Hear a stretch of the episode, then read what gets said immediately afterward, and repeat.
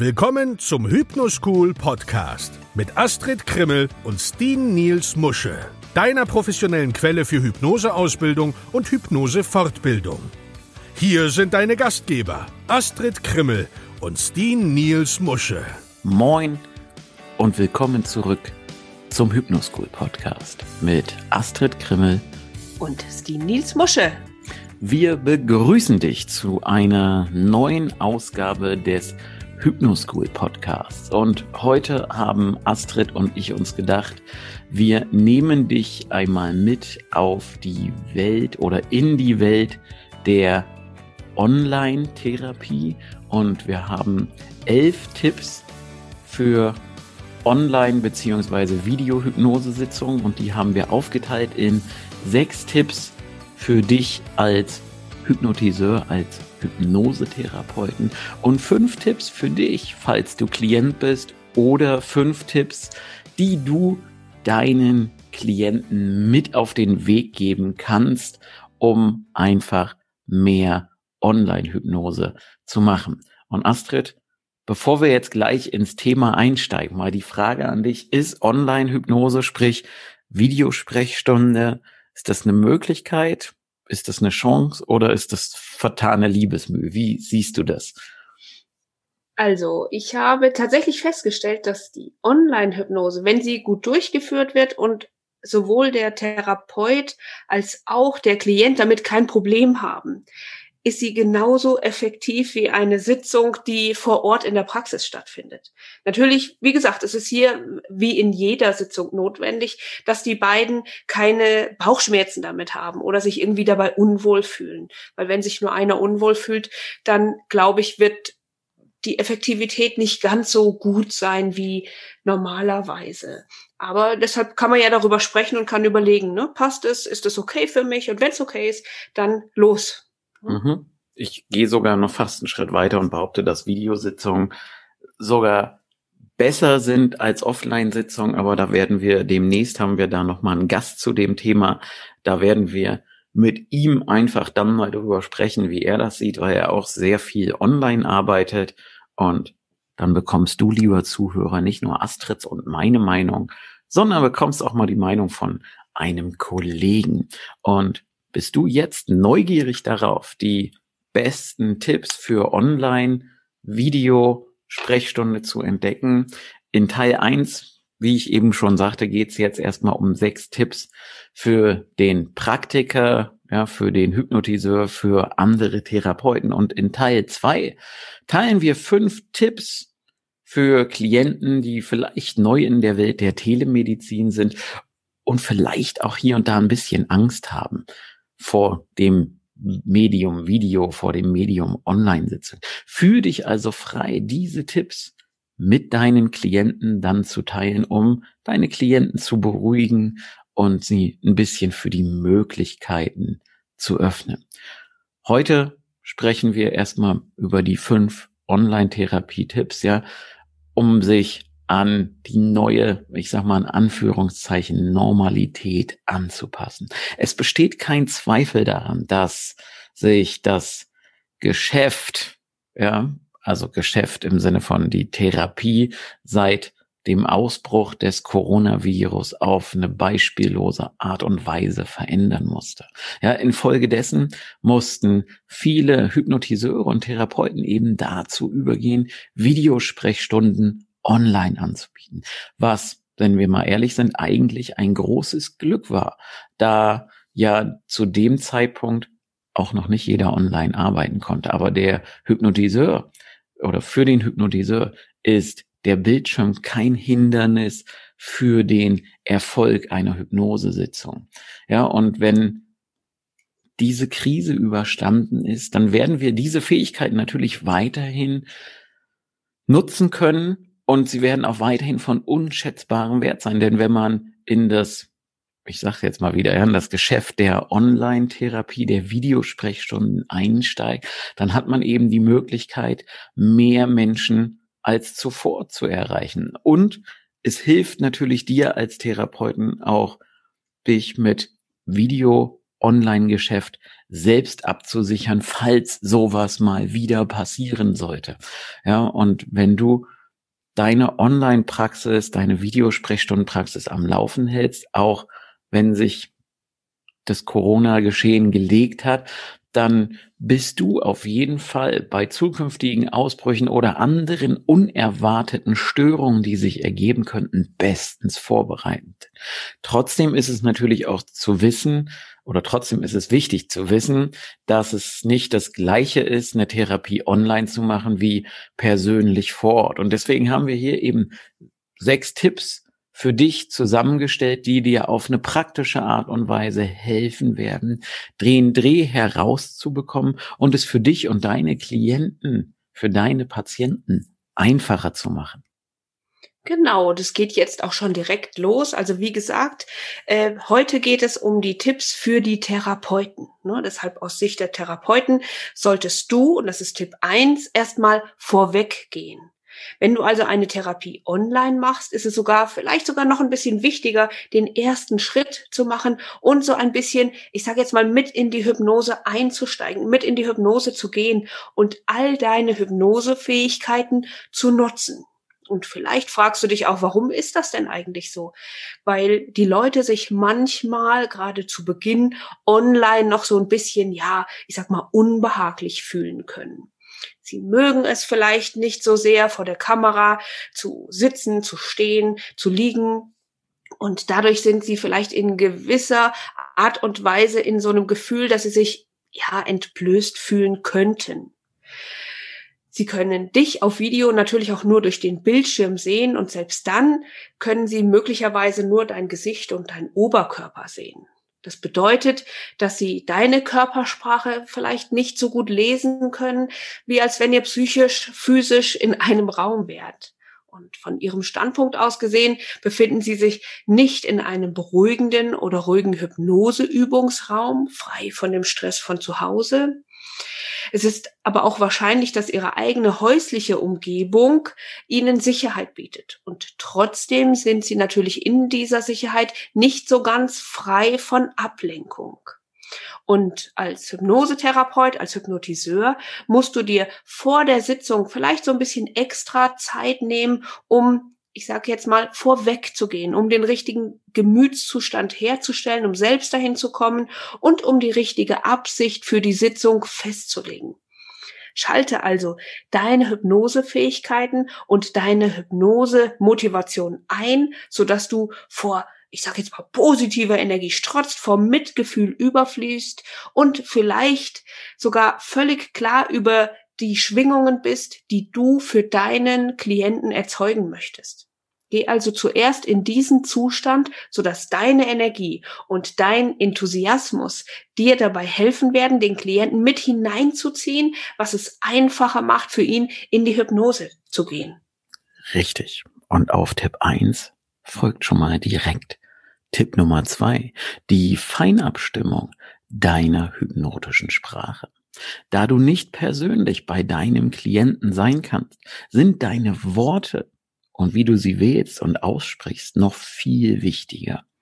Auch wenn dich der Klient nicht sehen kann, es sei denn, ne, also nicht persönlich, aber im Video, gibt es eine unvermeidliche Distanz zwischen euch, die einfach nicht damit zu vergleichen ist, im selben Raum zu sein. Also musst du deine stimmlichen Fähigkeiten auffrischen.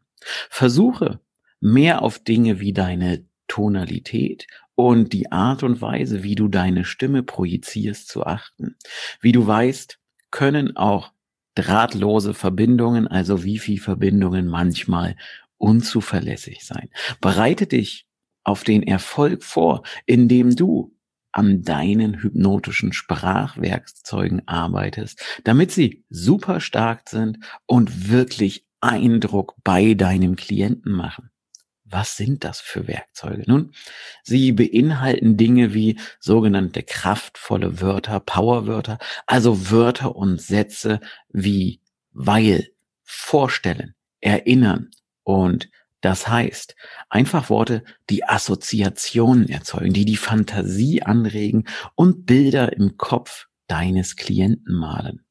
Ja, das Backtracking oder der Echo-Effekt. Dies ist eine Möglichkeit, deinen Klienten zu zeigen, dass du mit ihm synchron bist und ihn verstehst, indem du die letzten Worte von dem wiederholst, was er gesagt hat und das auf eine natürliche Art und Weise und nicht stumpf, ich wiederhole einfach nochmal, was du gesagt hast. Ja, und auch ein Vokabelabgleich. Stelle dich auf die Art und Weise ein, wie dein Klient die Dinge beschreibt.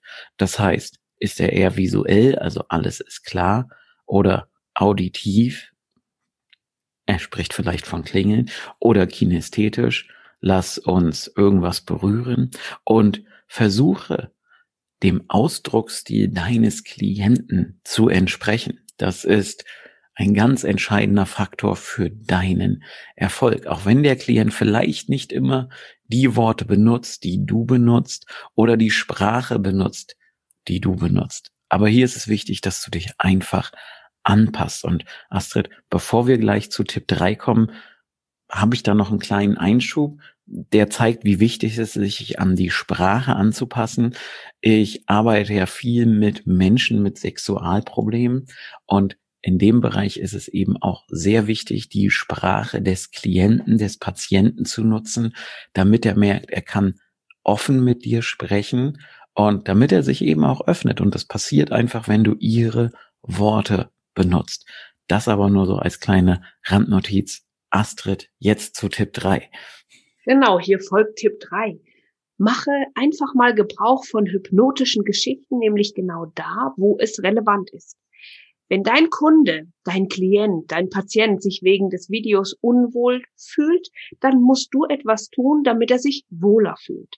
Eine Möglichkeit, das zu tun, ist, ihnen eine Geschichte zu erzählen. Man glaubt es nicht, aber Geschichten sind tatsächlich eine der mächtigsten Möglichkeiten, den sogenannten kritischen Faktor zu umgehen. Sie helfen dir, Vertrauen aufzubauen, die Leute zu beruhigen oder sogar direkt schon in eine Hypnose hineinzuführen. Warum? Weil Geschichten die Vorstellungskraft anregen und es deinem Patienten, deinem Klienten leicht machen, von der alltäglichen, bewussten Welt so ein bisschen abzuschalten. Und das ist besonders relevant, wenn du durch einen Bildschirm arbeitest, der vielleicht nur die Größe von einem Smartphone oder von einem Tablet oder von so einem kleinen Mini-Bildschirm auf einem Laptop hat. Und je entspannter du deine Klienten, deine Patienten bekommst, desto leichter fällt es ihnen loszulassen und voll mitzumachen. Und es ist jetzt eigentlich vielleicht auch erstmal gar nicht so wichtig, ob es sich um eine lustige Anekdote oder eine Parabel oder so eine, ähm, mein Freund, meine Freundin hat das und das erlebt Geschichte handelt. Es gibt also wirklich nichts Besseres als eine gute Geschichte, was ihnen hilft, sich zu beruhigen, zu entspannen und ihren Geist zu öffnen und neugierig zu machen auf das, was jetzt kommen kann. Tipp Nummer vier. Baue dein Selbstvertrauen auf. Genau wie dein Klient oder dein Patient fühlst du dich vielleicht auch etwas unbehaglich, wenn du es nicht gewohnt bist, online zu arbeiten. Der beste Weg, dies zu überwinden, ist, so viel wie möglich zu üben, um dich vor und mit der Kamera zu desensibilisieren. Eine tolle Möglichkeit ist es, zum Beispiel ein kostenloses Zoom-Konto einzurichten und dich einfach bei einer Übungssitzung mal aufzunehmen. Tu einfach so, als würdest du mit einem Klienten arbeiten und arbeite eine Sitzung von Anfang bis Ende durch. Achte auf den Tonfall deiner Stimme, die Klarheit deiner Stimme, Lautstärke, Gesichtsausdrücke und auf alles, was du tust. Nimm dich am besten mehrmals auf, um dich an die Arbeit mit der Kamera zu gewöhnen.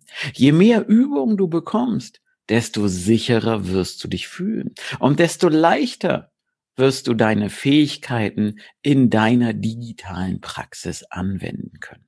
Wenn du denkst, Du hast den Dreh raus. Dann nimm einfach noch eine weitere Sitzung auf. Diesmal am besten mit einem Freund, einem Familienmitglied oder einem Kollegen und hol dir deren Feedback dazu, wie sie sich während der Sitzung gefühlt haben. Und wenn möglich, wähle vielleicht jemanden aus, der sich vorzugsweise schon mal in einer persönlichen 1 zu 1 Hypnosesitzung befunden hat, damit er beide Versionen für sich vergleichen kann. Als nächstes solltest du versuchen, eine weitere Sitzung mit jemandem aufzunehmen, der noch keine persönliche Hypnosesitzung erlebt hat, um so auch das Feedback von dieser Person zu bekommen und dann eben einfach mal zu vergleichen, wie hat sich wer in welcher Sitzung gefühlt. Und so kannst du dann eben zusätzlich Vergleiche anstellen. Tipp Nummer 5. Richte die ideale Umgebung für die Hypnose ein. Das ist essentiell, besonders um Hypnose zu induzieren. Du brauchst also, also das heißt, was, was meine ich damit? Einen ruhigen Raum, in dem du dich ja von jeglichen Ablenkungen befreien kannst. Und du musst natürlich auch sicher gehen, dass du über ein zuverlässiges Netz verfügst. Also ich mache das tatsächlich so, dass ich in der Regel bei den Online-Sitzungen nicht über die WLAN reingehe, sondern tatsächlich noch ein altes LAN-Kabel lege, damit ich sicher bin, das Netz ist stabil. Was Dann, ja auch ganz hilfreich ist an der Stelle. Natürlich. Dann solltest du natürlich auch professionell aussehen und in einem, ich sage jetzt mal, professionell aussehenden Raum sein, der sauber und ordentlich ist. Ja, also obenrum zumindestens solltest du wirklich ordentlich aussehen. Ob du unten drunter eine Jogginghose anhast, das ist ja jetzt erstmal gar nicht so wichtig. Du musst dich natürlich auch wohlfühlen. Aber nur weil deine, deine Sitzungen jetzt online sein werden, heißt das nicht, dass du deine normalen Standards vernachlässigen solltest. Je professioneller du also aussiehst und je professioneller du dich anhörst, desto einfacher wird es für deinen Klienten, für deinen Patienten sein, in die Dinge einzusteigen und voll mit vollem Elan an der Sitzung teilzunehmen. Und last but not least, der sechste Tipp, nämlich erhalte konstantes Feedback von deinen Klienten und Patienten. Wenn die Sitzung beendet ist, dann bitte deinen Klienten um eine Rückmeldung, um ein Feedback, um herauszufinden, wie die Online-Therapie für ihn gelaufen ist. Es könnte gut sein, dass vor Beginn der Sitzung oder dass du ihn vor Beginn der Sitzung fragst, wie es, wie er reagiert, wenn es um Online-Arbeit geht. Ja, fühlt er sich unbehaglich, fühlt er sich unwohl? Wenn ja, dann kannst du diese Gelegenheit gleich nutzen, um im Vorgespräch oder am Anfang der Sitzung einfach Ängste und Zweifel anzusprechen. Das ist einfach wichtig, weil je mehr Rückmeldungen du bekommst, desto besser kannst du in der virtuellen Arbeit werden und je besser du wirst, desto mehr wird es sich umsprechen und desto mehr Klienten wirst du bekommen.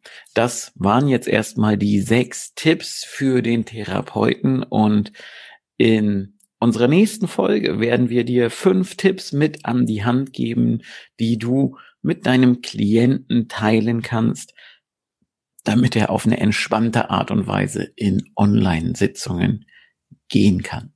Astrid, hast du noch irgendwelche Anmerkungen? Vielleicht eines, was ich noch sagen möchte. Ich hatte am Anfang auch so ein bisschen, ähm, ja, Bauchweh nicht, aber so, so ein kleines Kribbeln im Bauch und habe gedacht, na, kann das wirklich auch so gut sein, wie es immer gesagt wird? Und manchmal muss man einfach mal ins kalte Wasser springen. Und ich habe gemerkt, es, es, es läuft super, es geht, es geht toll. Vielleicht eben auch gerade, weil ich die Einstellung habe und weiß, dass es gut wird. Ne? Ich gebe mir selbst die Suggestion, das wird eine gute Sitzung und es funktioniert einwandfrei. Und ich glaube, du hast ja ähnliche Erfahrungen gemacht, schon lange auch vor Corona. Mhm. Ja, ich bin ja total der Online-Fan. Ne? also, ähm, ja, ich bin ja mit Internet groß geworden, so als Millennial. Ne?